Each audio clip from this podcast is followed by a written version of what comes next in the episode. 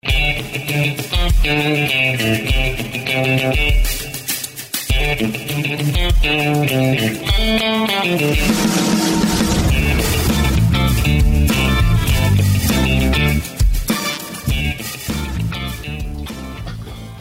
hola y bienvenidos a un programa más de los Rookies Podcast aquí por el canal de YouTube y Spotify y también en Apple Podcast de NFL Latino. Aquí vamos a estar comenzando sobre lo que nos dejó la semana 5 de la NFL y qué podemos ver de cara a la semana 6. Para variar, me acompaña don Sergio Gómez. ¿cómo estás?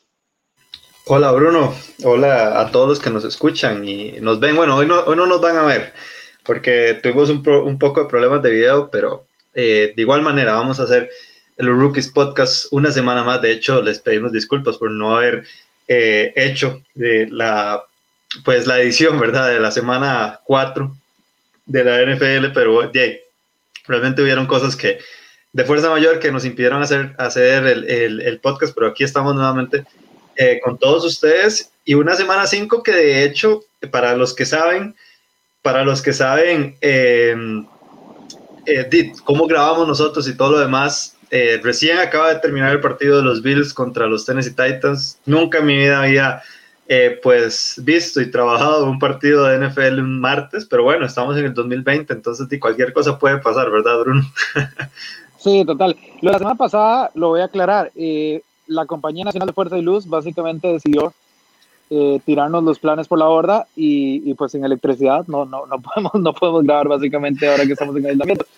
Pero sí, básicamente, eh, como este año se ha dedicado a pisotearnos, eh, incluso en la NFL no, nos ha pasado, ¿verdad? No hemos tenido partidos vendidos, pero si hay algún buen regalo, es un martes de NFL serio que yo no me voy a quejar. Mientras haya NFL, no me voy a quejar. Entonces, eh, aquí estamos, literal, justo terminó el partido y, estamos listos para comenzar.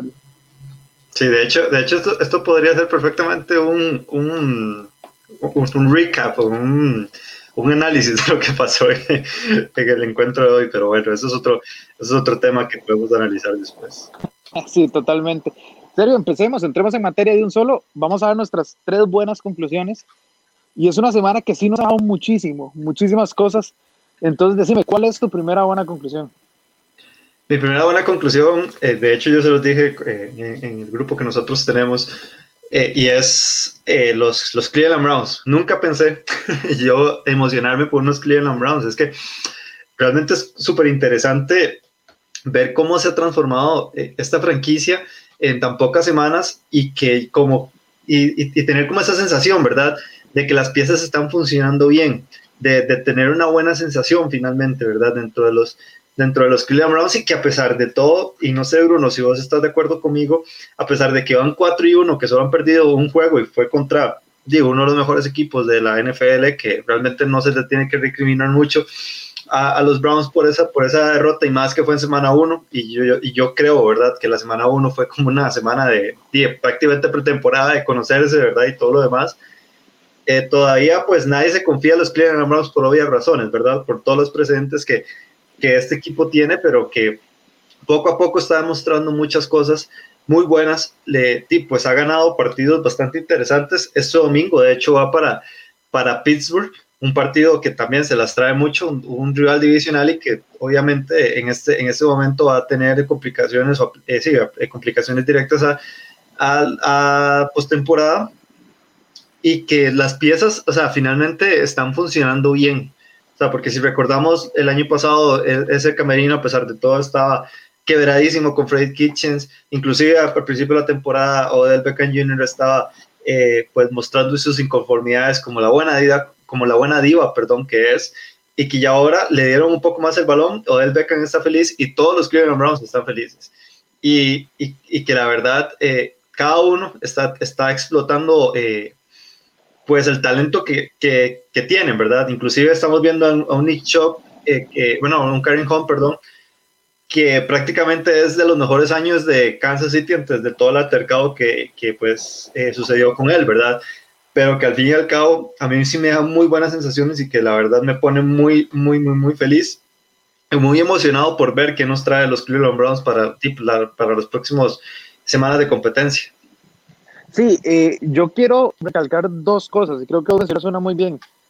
Eh, Nick Chubb está lesionado y los, y los Browns no lo han extrañado. Eso es una señal muy, muy buena lo que están haciendo el costado ofensivo. Eh, la otra cosa que, que, quiero resaltar de los Browns, Sergio, es, sí, la primera semana solo hicieron seis puntos, fue contra Baltimore, los pasaron por encima, pero creo que era una semana de prueba para Kevin Stefanski. A partir de ahí, Kevin Stefanski no solo ha transformado esa ofensiva al mejor ataque terrestre de la liga, a, a, una ofensiva donde Baker Mayfield se, bien, se vuelve a ver preciso, ¿verdad? es muy importante, donde Odell Beckham Jr. ya está involucrado y eh, además, además de la, de la proeza ofensiva que está haciendo Stefanski, lo más importante es que yo creo que ya el camerino siente que hay un líder. Hay una persona que si vos te portas mal, que si vos haces un berrinche, Stefanski no tiene eh, ningún remordimiento en decirte, hoy no jugás, hoy vas castigado, hoy vas multado, hoy lo que sea. O sea, él pone disciplina, es una figura de autoridad. Algo que, lo, que, que Freddy Kitchens eh, simplemente no logró hacer, ¿verdad? Cuando tenés una figura de autoridad fuerte y además de que es una persona competente, te hace jugar bien, aprovecha el talento que tenés, creo que, creo que es una muy buena seña y creo que los Cleveland Browns están siendo ese equipo. La semana que viene es la prueba durísima, ¿verdad? Contra Pittsburgh. Esa es una prueba donde realmente vemos qué son los Browns, pero bueno, lo mismo decíamos de los Colts y, les pasaron por encima, esa es la realidad. Entonces, eh, lo que han hecho los Browns hasta el momento eh, yo creo que, que, concuerdo con vos, es algo muy, muy positivo, muy bueno, y no puedo creer que lo estamos diciendo porque son los Browns, ¿verdad? Como vos dijiste. Exactamente, pero bueno, eh, Kevin Stefanski hasta el momento está tratando de cambiar la filosofía y, tal vez el hambre de ganar, ¿verdad? De, todo, de todos ellos para, eh, digamos, para los Cleveland Browns, entonces, este, y es algo muy complicado de hacer y que lo, y que lo esté haciendo, es, pues es una prueba muy grande, ¿verdad? Sí, totalmente.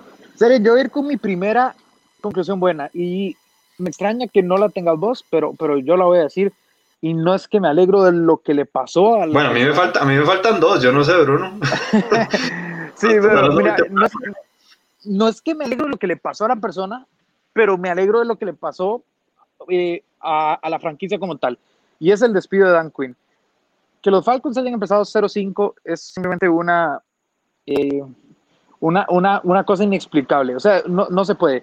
Pero creo que todos hemos hablado aquí de que este despido viene eh, cocinándose hace cuatro años, desde que perdieron el, el, Super Bowl con los Patriots. Entonces, no me alegro de que Dan Quinn se quede sin trabajo. Evidentemente, espero que eh, algún día pues, alguien más le, eche el ojo y demás.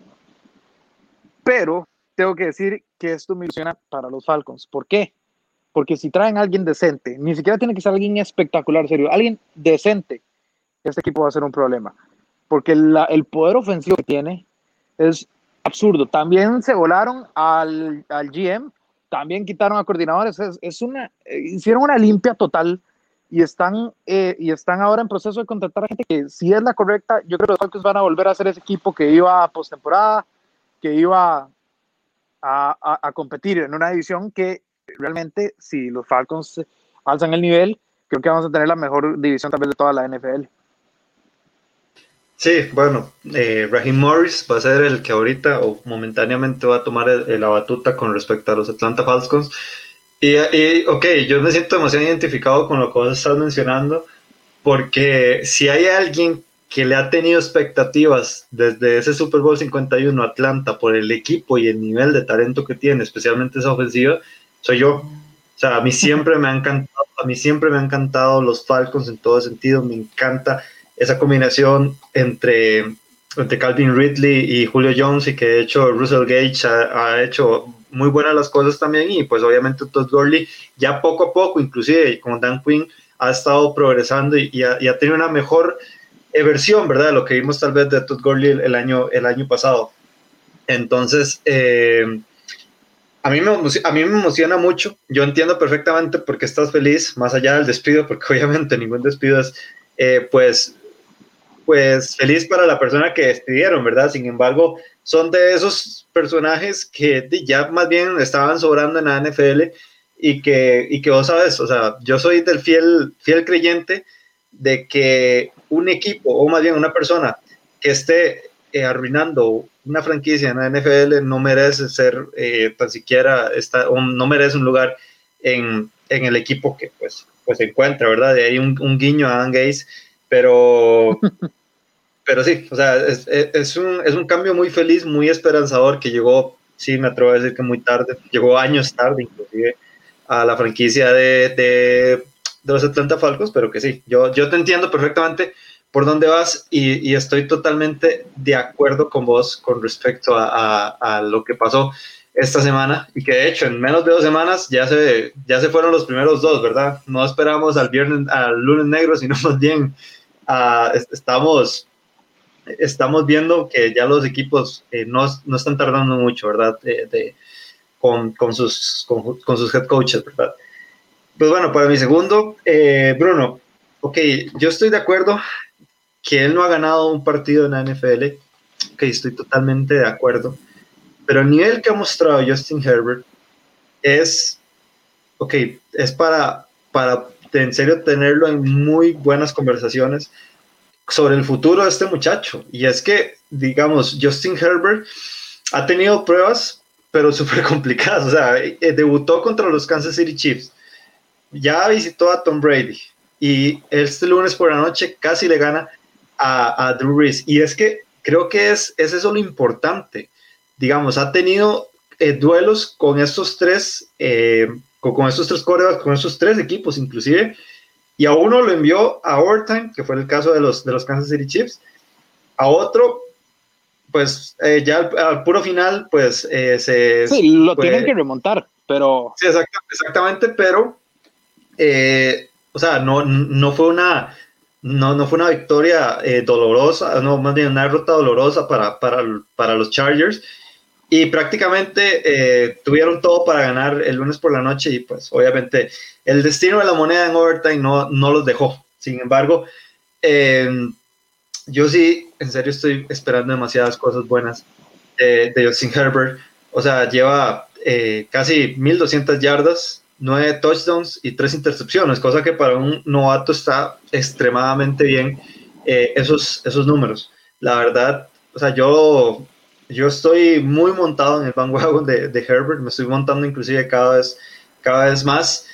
Y, y es que más allá de, de, las estadísticas, más allá de los resultados, es la capacidad que tiene este muchacho para, eh, que, para, para hacer que no se lo coma la presión, porque perfectamente, y, el ejemplo más claro yo creo que, que, fue el de, New Orleans, en donde sí, está en una situación en donde perfectamente puedes eh, pues hacer que te intercepten o perder el balón fácilmente y ya listo, se, se el partido. Y no, más bien se dedicó a buscar a sus, a sus dos compañeros preferidos, que es Keenan Allen y Mike Williams, y tirarles pases que, o sea, así te lo digo, en, en esas situaciones de juego, no cualquiera se atreve a hacerlo y, y él tiene el, el talento y, y, él tiene las ganas y él tiene la actitud para poder hacer eso. Entonces, son ese, ese tipo o esas, o esas cosas que pues dicen algo muy bueno de, de, Herbert para el futuro. Sí, nunca ha perdido por más de por más de un touchdown de diferencia Justin Herbert en su joven carrera. Y como dijiste, o sea, puede que no haya ganado, pero, pero más bien él ha hecho que el equipo esté en posiciones de ganar. Eso sí es simple. Eh, si llevas a overtime a Drew Brees y llevas a overtime a Patrick Mahomes, y, y, y, vamos a ser muy claros, Sergio, eh, el overtime con, contra los New Orleans Saints, cuando, cuando tienen la posición ellos, en, en, una tercera y larga Herbert conecta y el pase que el receptor le, le, le bota es, es, absurdo. O sea, le pegó en las manos y, y ya, pues ya eso no es culpa de él. Eh, también frenan a Mike Williams casi que en la yarda de, de, del primero y diez. O sea, ya son, no, son culpa, no es culpa de Justin Herbert. Este tipo lanza unas bombas de 60, de 60 yardas con una facilidad, un espiral perfecto. Eh, si lo blitzeas, es, es un error. No puedes, no puedes hacerle un blitz a, Justin Herbert porque te va a castigar durísimo. Keenan Allen está eh, como en sus mejores años con, con Justin Herbert. Hay que, hay que ver cómo, cómo evoluciona el, el, tema de la lesión de espalda que tuvo en el Monday Night. Eh, Mike Williams ya volvió. Mike Williams es súper eh, infravalorado en esta liga y, y, creo que Herbert con Herbert va a tener una temporada fantástica si se mantiene sano. Y, y, el mismo Hunter Henry, al Hunter Henry lo han buscado bastante en zona de anotación, es un Tyrant muy seguro, pero, pero es, esto de Herbert, o sea, eh, yo sé que todos los reflectores están con Joe Burrow en Cincinnati y demás, pero si Herbert sigue así, él es el novato del año ofensivo, es así de sencillo. O sea, no veo cómo se la de hecho, de hecho yo, yo vi las apuestas y él está de primero ahorita. Sí, o sea, el, eh, el, el tipo tiene una personalidad, como dijiste, porque yo creo que Patrick Mahomes es muy joven en la liga, pero nadie va a dudar de que va a estar en el Salón de la Fama. Drew Brees y Tom Brady eh, están ya en el Salón de la Fama. Es cuestión de que se retiren y pasen los años para, para que se encanten. Y el tipo va ojo por ojo, diente por diente, jugada por jugada. Son, o sea, son, no, no se achica. Y, tener esa personalidad en un novato que además empezó de sustituto, creo que es una virtud enorme, Sergio. Creo que, creo que los Chargers hicieron una muy buena elección. Es una lástima lo que pasó con Tyrod Taylor, porque uno no quiere que alguien pierda su, su trabajo titular así, ¿verdad? Pero, pero igual, vuelvo a lo de Dan Quinn, a la franquicia le hace mejor y, y, y o sea, ya Justin Herbert es es inamovible. Creo que es una pieza que va a dar mucho de qué hablar por muchos años. Y esos duelos divisionales con Mahomes, eh, dámelos a mí siempre, ¿verdad? Sí, por supuesto. Eh, Sergio, voy con mi segunda y ya que estás hablando de novatos, yo te voy a decir, esta clase de novatos a mí me está llenando los ojos.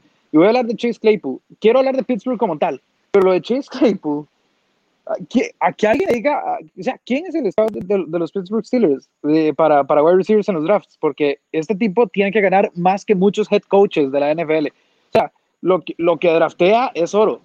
Pero, pero es increíble. Yo hoy estaba viendo las estadísticas de, de, Chase Claypool, Sergio, y cada partido ha tenido más targets. O sea, Big Ben le está agarrando confianza. Pasó de 2 a 3, de 3 a 4, y en este partido tuvo 11 targets, 7 recepciones. Eh, tiene el, touchdown más largo por, eh, por vía aérea de lo que va la temporada con, con, aquel bombazo 84 yardas. Acaba de hacer cuatro anotaciones él solo. O sea, que este, no entiendo. El, es, un, es un receptor que Pittsburgh no tenía. De esos altos, fuertes, eh, que, te pueden jugar varias rutas diferentes. Y, creo que a, a Big Ben le cayó del cielo. Creo que esta ofensiva le cayó del cielo. Y yo creo que Pittsburgh, sé que hay gente que todavía no lo compra mucho yo a Pittsburgh sí lo compro. Y, siento que con Chase Claypool y, Big Ben tenemos una dupla enorme, enorme y que puede dar mucho de qué hablar en lo que, en lo que resta de la temporada. Sí, no, por supuesto. De hecho, tenés muchísima razón. O sea, si ponemos en contexto, eh, de los últimos, en la última década, digamos, eh, Antonio Brown, Julius Smith-Schuster y, ahorita Chase, Chase Claypool, perdón. Y, y sí, la verdad a mí me encanta a mí me encanta yo lo que he visto de, de, Chase Claypool porque eh, es de ese tipo de, de, receptores que te hacen highlights, ¿verdad? Ese, ese es el, famoso tipo. Sí, exactamente, todas, todas las semanas, de hecho, desde semana uno. Y, y, vaya, y vaya qué buen highlight tuvo en su, primera, su primera recepción de la NFL. Em, y sí, ahí, ahí, el muchacho está también. De hecho, yo me atrevería que ahorita Herbert y, y y Claypool deben estar ahí, los dos arriba en, en, el, en, la conversación para, para el novato ofensivo del año. Y que, pues, hay que esperar qué es lo que pasa con, con Claypool, porque, o sea, de hecho, eso, eso, se ve, o sea, eso se ve que, que, que, en las próximas semanas vamos a esperar más y más targets de, de, de Big Ben a, a, Claypool, y pues, obviamente, vamos a ver más de lo que es capaz, ¿verdad? El, el muchacho, pero pero yo creo, o sea, y, te lo digo así, Bruno, eh, o sea, no creo que Yuyu, porque ahorita Yuyu oficialmente es el primero, o sea, es el receptor número uno, pero no creo que dure mucho para, para poder ser, eh, para que le quiten ese, ese lugar. Ambos son de un talento muy bueno, un talento muy grande. Sin embargo, lo que está demostrando eh, Chase Claypool es, es bastante eh, de, de, admirar, ¿verdad? Ese, ese receptor de, de la Universidad de Notre Dame, ¿verdad? Sí, el pues tema es que cuando, cuando un mariscal, Sergio, para terminar la idea, cuando un mariscal se, se, casa con un receptor, listo. O sea, ahí está. De hecho, lo voy a mencionar eh, en, mi próxima, en, mi próxima, conclusión, buena suerte que, de que vos des la, tuya. Pero sí, eso sucede. O sea, simplemente Roethlisberger ha encontrado en, en Claypool un socio ideal y que cuando eso pasa, eh, el resto queda, pues, queda en un plano secundario, ¿verdad? Sí, correcto. Y pues bueno, eh, para mi tercero, voy a ir con otro equipo que también me está gustando mucho, a pesar de que también, o sea, la, el récord y, y, tal vez el, la franquicia en sí se encuentra un poco limitada, sin embargo, las dos últimas semanas y las sensaciones que ha dejado esta franquicia, eh, que es la de los Miami Dolphins, a mí realmente me ha gustado mucho verlos. Es un equipo que extrañamente es, divertido de ver, o sea, es divertido de ver ya con solo el simple hecho del de, de, tema Fitzmagic, ¿verdad? o sea, eh, eh, ya, es un, ya es un equipo que pues llama la atención por lo menos. Sin embargo, ok, tal vez no ganaron la semana pasada eh, contra Seattle, pero tuvieron un partido muy apretado y casi se llevan ese encuentro. Y ni hablar de lo que pasó este domingo en San Francisco, porque, o sea, yo estoy de acuerdo. En este momento, ahorita, los San Francisco 49 no tienen en coreback y ni Garópolo, digamos, ni, siquiera se cuenta lo que hizo Garópolo. Pero el llegar ahí a, a, Santa Clara y meterle 43 puntos a una de las mejores defensas, que obviamente, a pesar de que tiene lesiones y todo lo demás, pero eso es complicadísimo. Sea, eso es complicadísimo de hacer. Y yo, este equipo, es que este equipo, más allá de, de Devante Parker, no tiene jugadores que uno pueda decir que son élite. Sin embargo, yo sí, yo sí veo a un equipo muy equilibrado aquí, porque a pesar de que tal vez no han establecido bien el ataque terrestre, Miles Gaskin está haciendo una gran temporada realmente, con, es porque está, de hecho está teniendo buenas, buen yardaje tanto en tierra como en aire. De hecho, Jordan Howard y Matt Breda han sido como los que han estado en un factor secundario ahí, a pesar de que llegaron a reforzar el ataque terrestre. Pero a mí lo que me, a mí lo que me llama la atención es que, ok, tenés a Dante Parker y a Preston Williams como los principales eh, receptores abiertos, pero cuando necesitas una vía de escape está eh, Mike Gesicki y Mike Gesicki te va a hacer, eh, eh, te, va a meter 10, 15 yardas, que eso es lo que, eso es lo que ha hecho. Realmente no tiene muchos targets porque no, no los tiene, sin embargo, aparece en los momentos en donde más lo necesita Miami y eso y es algo que pues me ha llamado mucho la atención y también, o sea, la, la defensa, la defensa ha estado pues bastante bien, o sea, el trabajo que ha hecho Brian Flores en este equipo ha sido algo que de hecho me atrevería a decir que es, que es de admirar, porque ha, digamos, ha conjugado muy bien las, las nuevas piezas, o sea, Emanuel Ogba y Kai Mainoin están teniendo una muy buena temporada ambos, y pues obviamente lo, los mismos de siempre, Jerome Baker, de hecho me gustó mucho el partido de, de se me fue el nombre, de Christian Wilkins,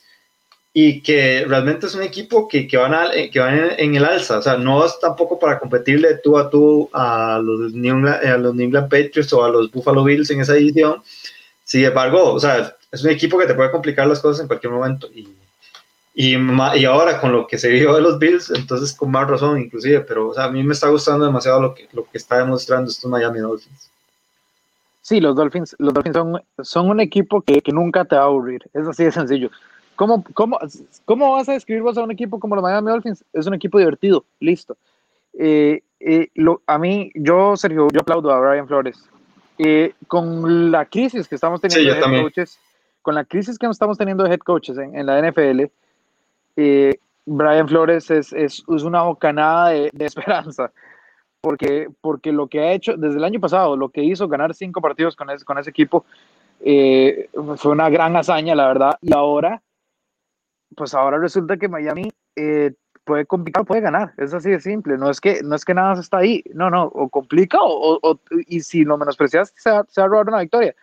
Para, para, ganarle a San Francisco tuvieron que cruzar primero todo el país, literal es todo el país, de, de Florida a, a, a, California, y ya solo eso debe complicar un equipo, y se vieron absolutamente normales, se vieron, eh, se ven disfrutando, ese es el tema con Miami, que se disfruta lo que hace eh, Fitzpatrick, que se ve que disfrutan eh, convivir con un, digamos, eh, la, convivencia, que el camerino está sano.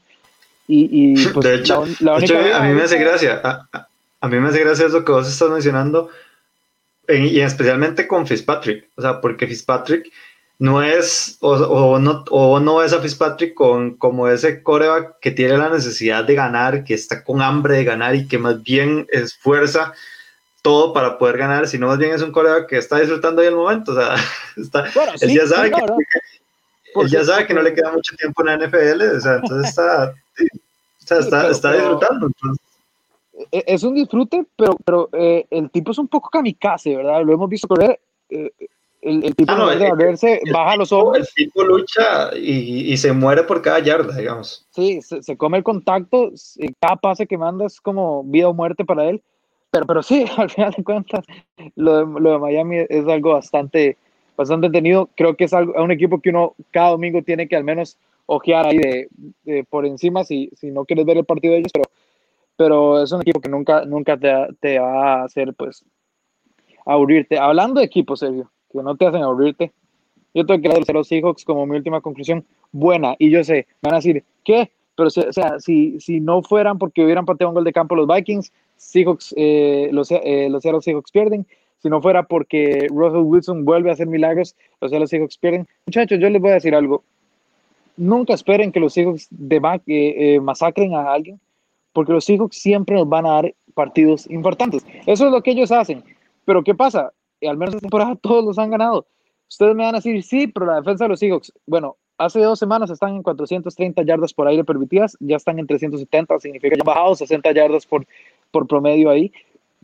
Eh, la defensa terrestre era la mejor, ante Minnesota se vieron muy, muy, perdón, era la segunda mejor, ante Minnesota se vieron muy frágiles, pero eh, sigue siendo una buena defensa.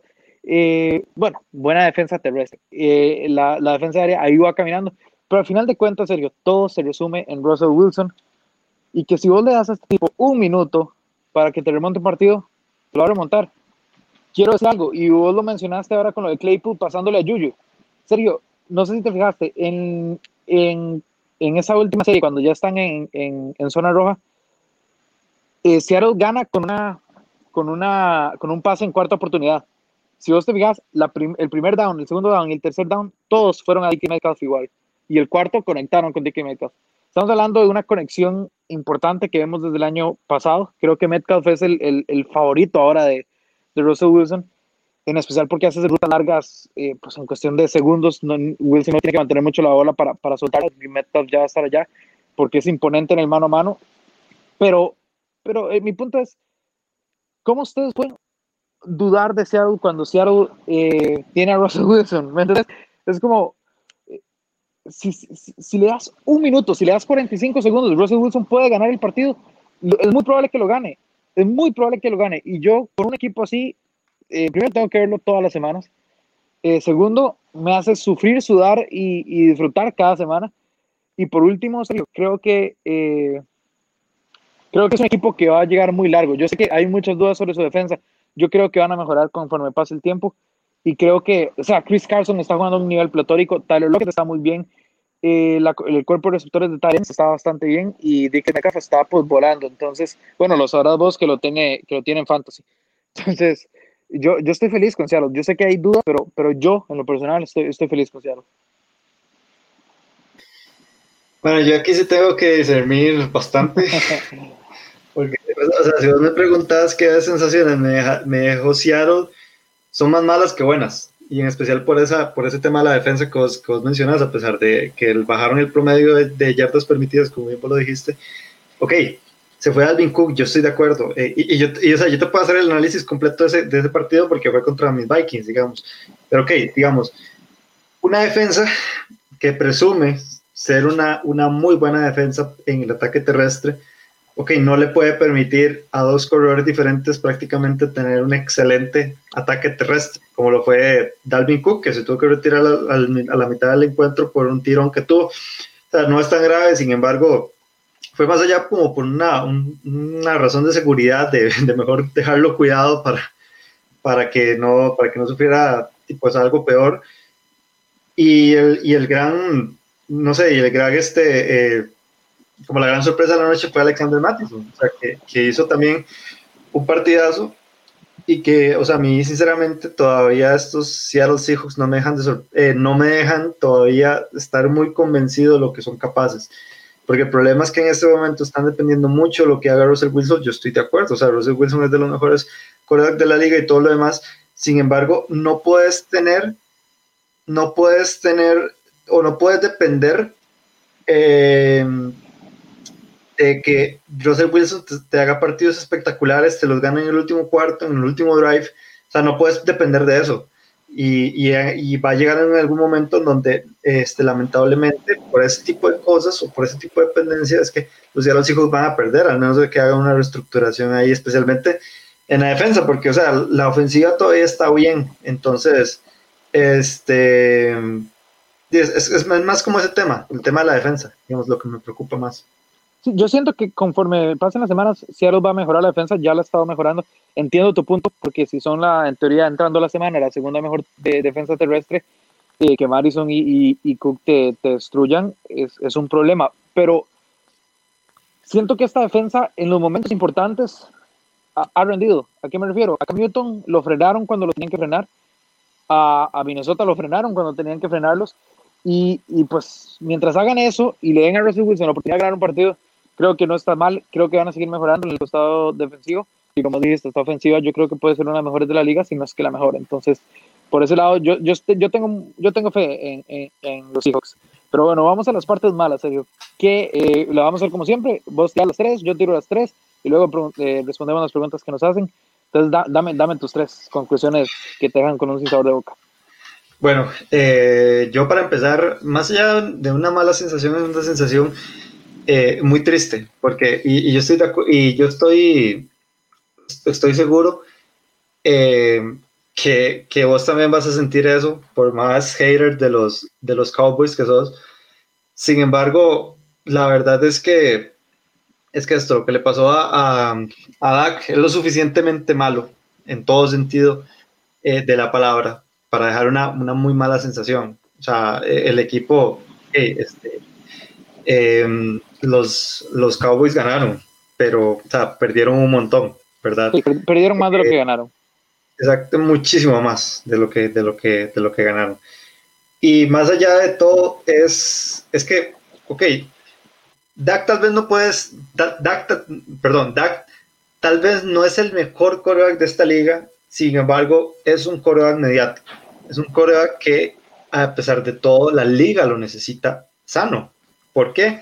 Porque es un coreback que siempre te va a dar de qué hablar y, gracias a Dios, es por buenas cosas que él hace. O, o, sea, o las malas cosas es eh, porque los Cowboys pierden, ¿verdad? Pero no casi, o sea, pero yo sí, yo sí soy del, del, criterio de que no siempre es culpa de Dak, o más bien muchas veces no ha sido culpa este, eh, por, de, de, las, de las derrotas perdón, de, de los Dallas Cowboys. Entonces, eh, la liga necesita a. La, o sea, Dak no se puede ir así, ¿entendés? Eh, es como si en este momento también se le va el tobillo a Tom Brady o a Aaron Rodgers. de hecho, la liga sufre un montón cuando Aaron Rodgers ha tenido ACLs, ¿verdad? Entonces, eh, son, son de esos que dejan un sabor muy amargo por cómo fue la lesión, porque es una lesión bastante grave, ojalá que pues, se recupere eh, lo antes posible. Es una lesión, pues obviamente, que deja mucho eh, eh, pues, en, en, incógnita, a pesar de que está Andy Dalton, y Andy Dalton es un, es un muy buen coreback, es un coreback que, que te puede sacar la tarea, ¿verdad?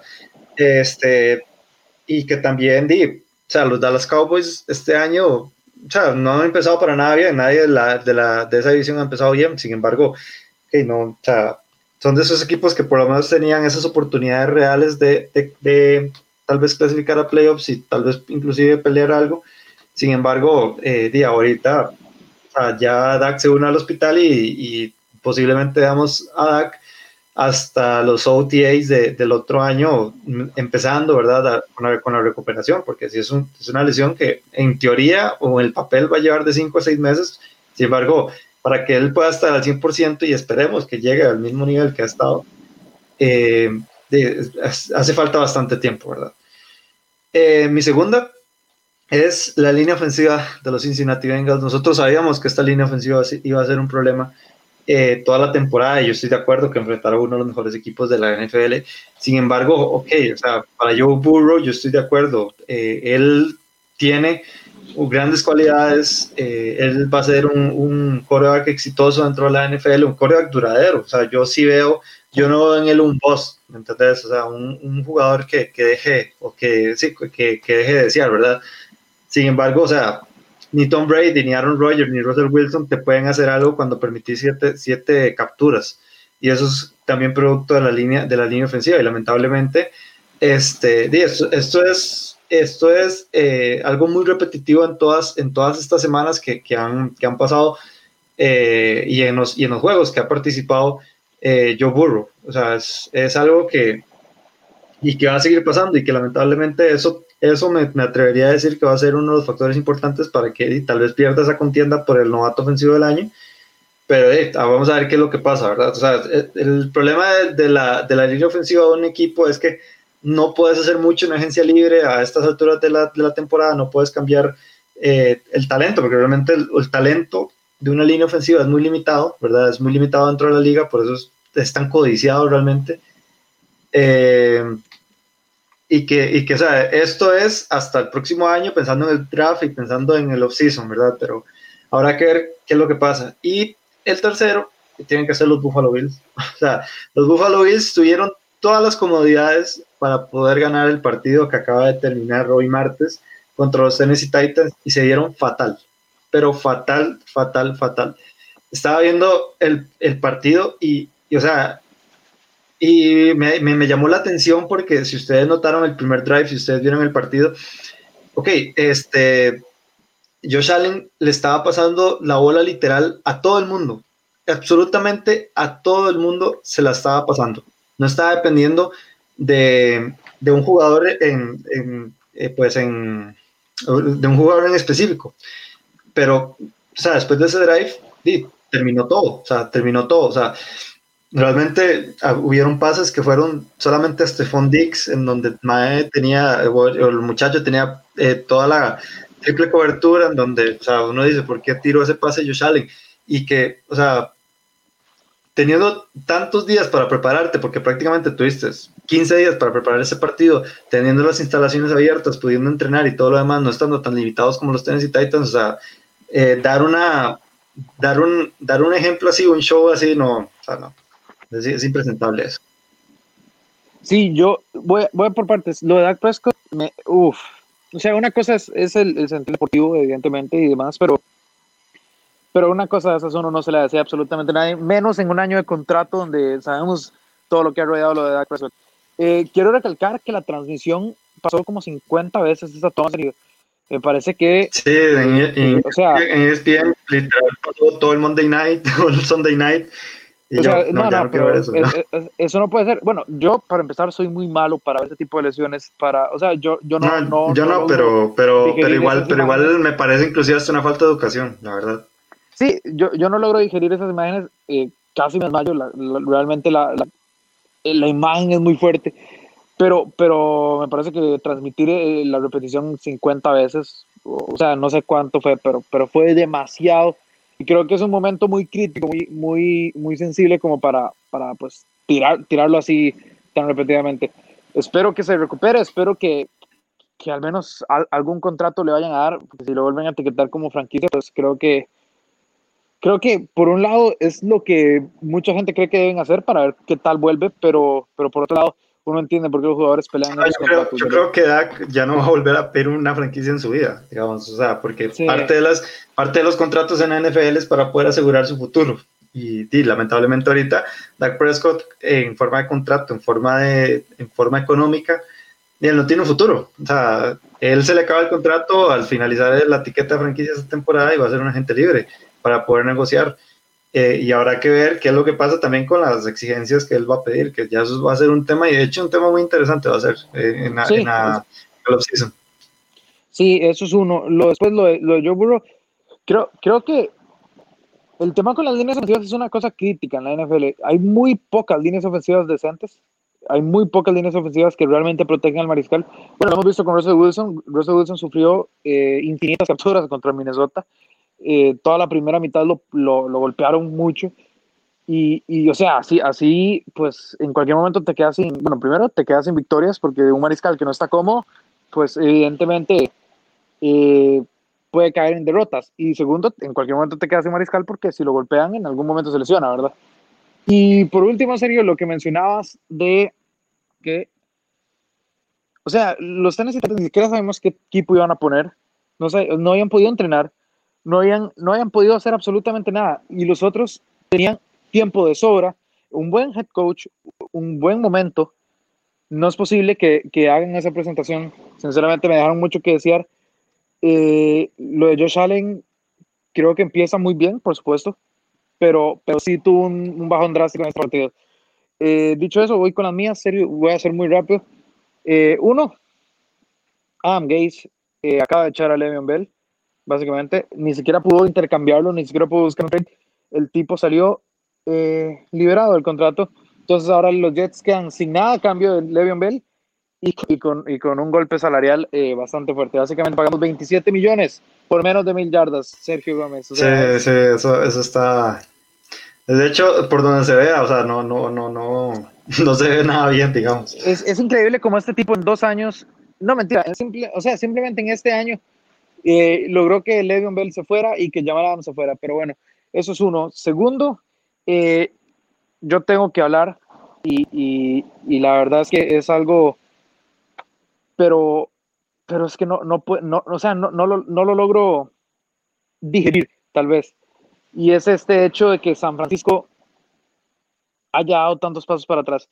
En especial eh, lo de Jimmy Garoppolo. Cuando hablamos de San Francisco estamos hablando de un equipo que llegó al Super Bowl, un equipo que para, era el favorito para su división según las apuestas, que era uno de los favoritos para llegar al Super Bowl. Nosotros lo hemos venido diciendo, Sergio, desde, desde el inicio de, de, de, de, esta temporada de los rookies, que los San Francisco 49ers estaban dando pasos para atrás y que, eh, al menos a mí, yo decía, no me gusta, no me gusta, no me gusta. Esta derrota contra Miami es realmente fuerte. Van muy mal, pero muy mal en, en casa. Van 0 y 3 en casa. O sea, nadie llega al Liga Stadium diciendo, uy, este equipo llegó al Super Bowl. No, llegan y dicen, bueno, aquí nos llevamos la victoria. Perfecto. O sea, no sé qué está pasando. Sí, de hecho, de hecho está con, o sea, es que yo creo como que hay una, como que hay una tendencia que después de lo que pasó con, con los Atlanta Falcons, como que, como que más se, se, ve o más se espera, ¿verdad? De lo que pasa en la famosa sequía, de una famosa resaca, ¿verdad? De, del Super Bowl para los equipos lo ganaron. Pero yo creo que los San Francisco 49ers están llevando todas las medallas ahí, digamos. Jimmy pasa que jugó, jugó, tan mal. ¿verdad?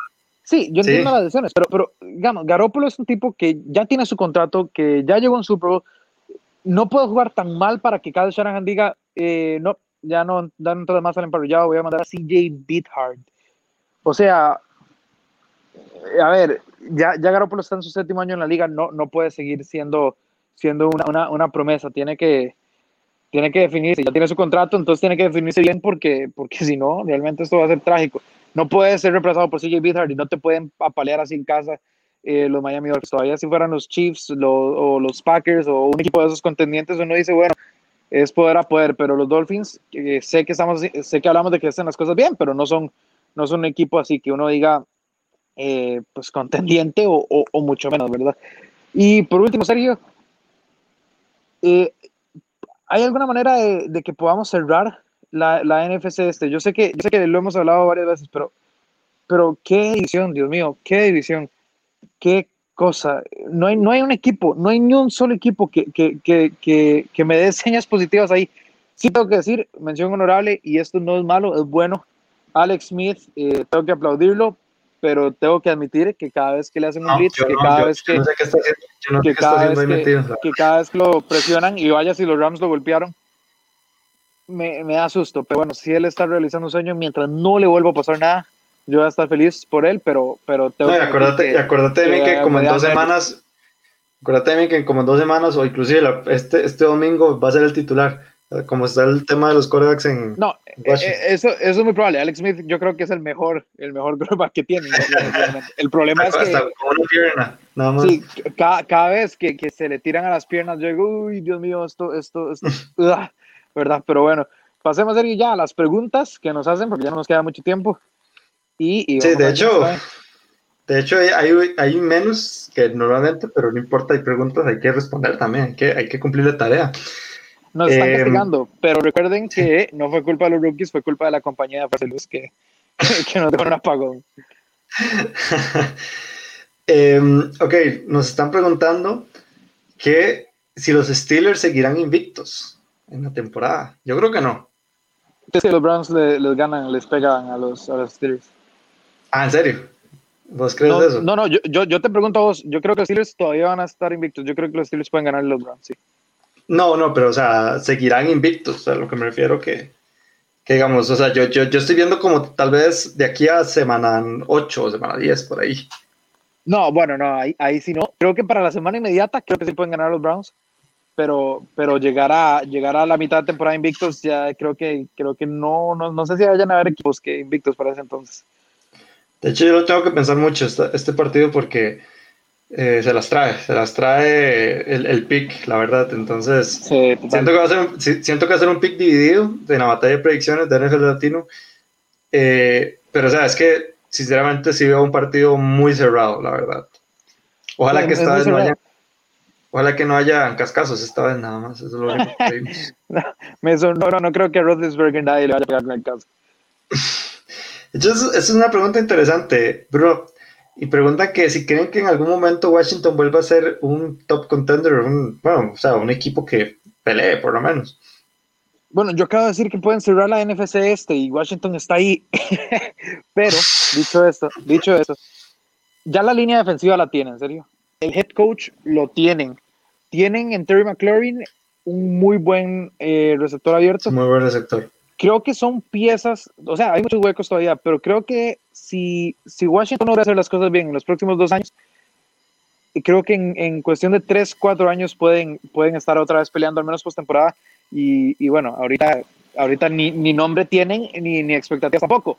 Pero si hacen las cosas bien, yo sí veo cómo Washington puede revertir esto, en especial porque Ron Rivera es un gran coach. A mí Ron Rivera me encanta.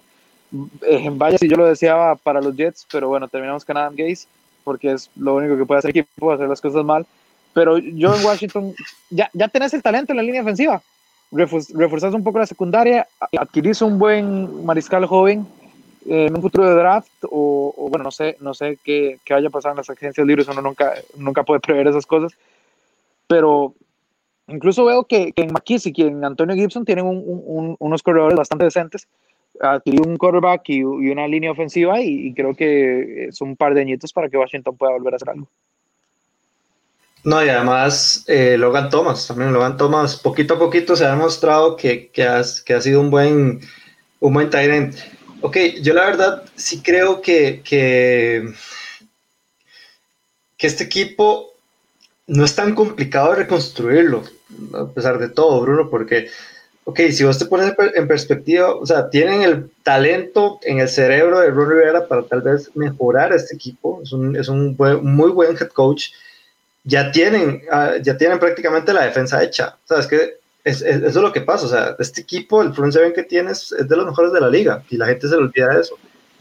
Eh, este, solamente falta un coreback falta línea ofensiva, falta, falta receptores, falta este corredor, o sea, toda la ofensiva, pero eso es lo que falta, digamos, o sea, la, la, ofensiva, eh, o, más bien se sabe que, que, el, que aquí, mientras la ofensiva eh, se pueda volver a, generar y, puedas tener mejores piezas a nivel de draft, porque inevitablemente vas, vas a tener un pick de draft alto que te permita eh, poder llevarte a un talento ofensivo para, para tu franquicia, inclusive, hasta ahorita, como está el asunto, se pueden llevar a Le'Veon Bell y Le'Veon Bell también puede ser una mejora para, para, esa, para esa ofensiva, ¿verdad? Pero yo creo que las cosas van bien, o sea, las cosas van bien en, en, en Washington, no es un equipo que uno diga, ok, este, está en super reconstrucción como los Jets, que yo no sé para dónde van los Jets, sinceramente.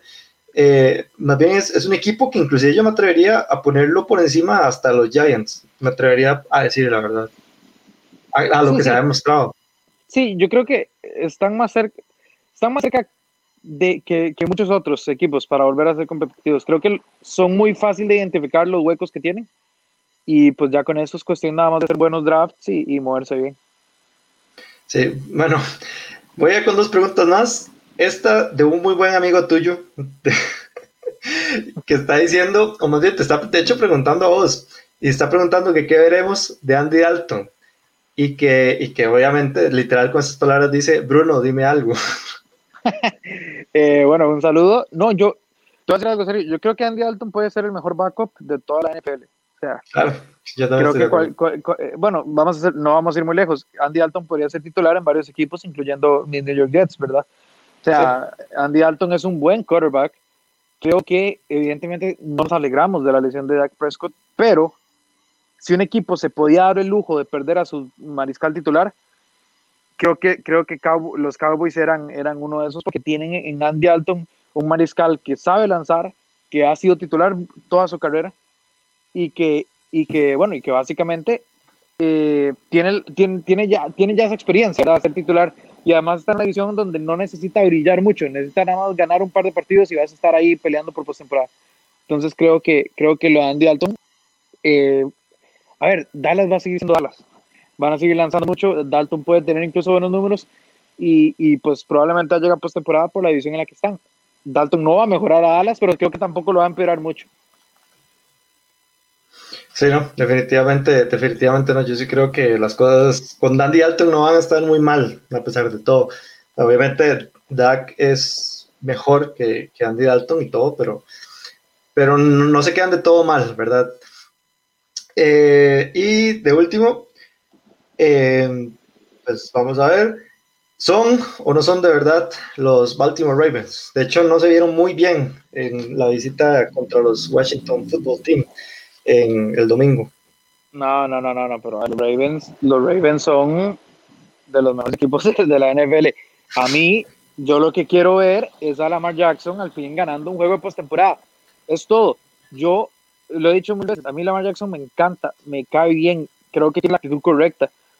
Pero, pero a ver, papá, ganame, ganame partidos de mucha fuerza. Que, que los que el, el, partido importante que me han ganado fue contra England en una semana 10-11 eh, creo, si no mal recuerdo el año pasado, pero, pero a ver, que a Mahomes no se las ha visto y en postemporada tampoco. Si Lamar Jackson puede prender la chispa en postemporada, los Ravens, no, los Ravens van a ganar Super Bowls. Eh, me atrevería a decir en plural en los próximos 10 años. Sí, yo la verdad, ok, me voy a echar tal vez un poquito encima a los fanáticos de los, de los Baltimore Ravens. Un saludo a Keter si nos está escuchando. Pero yo todavía no o sea, no compro, por alguna razón no compro estos Ravens.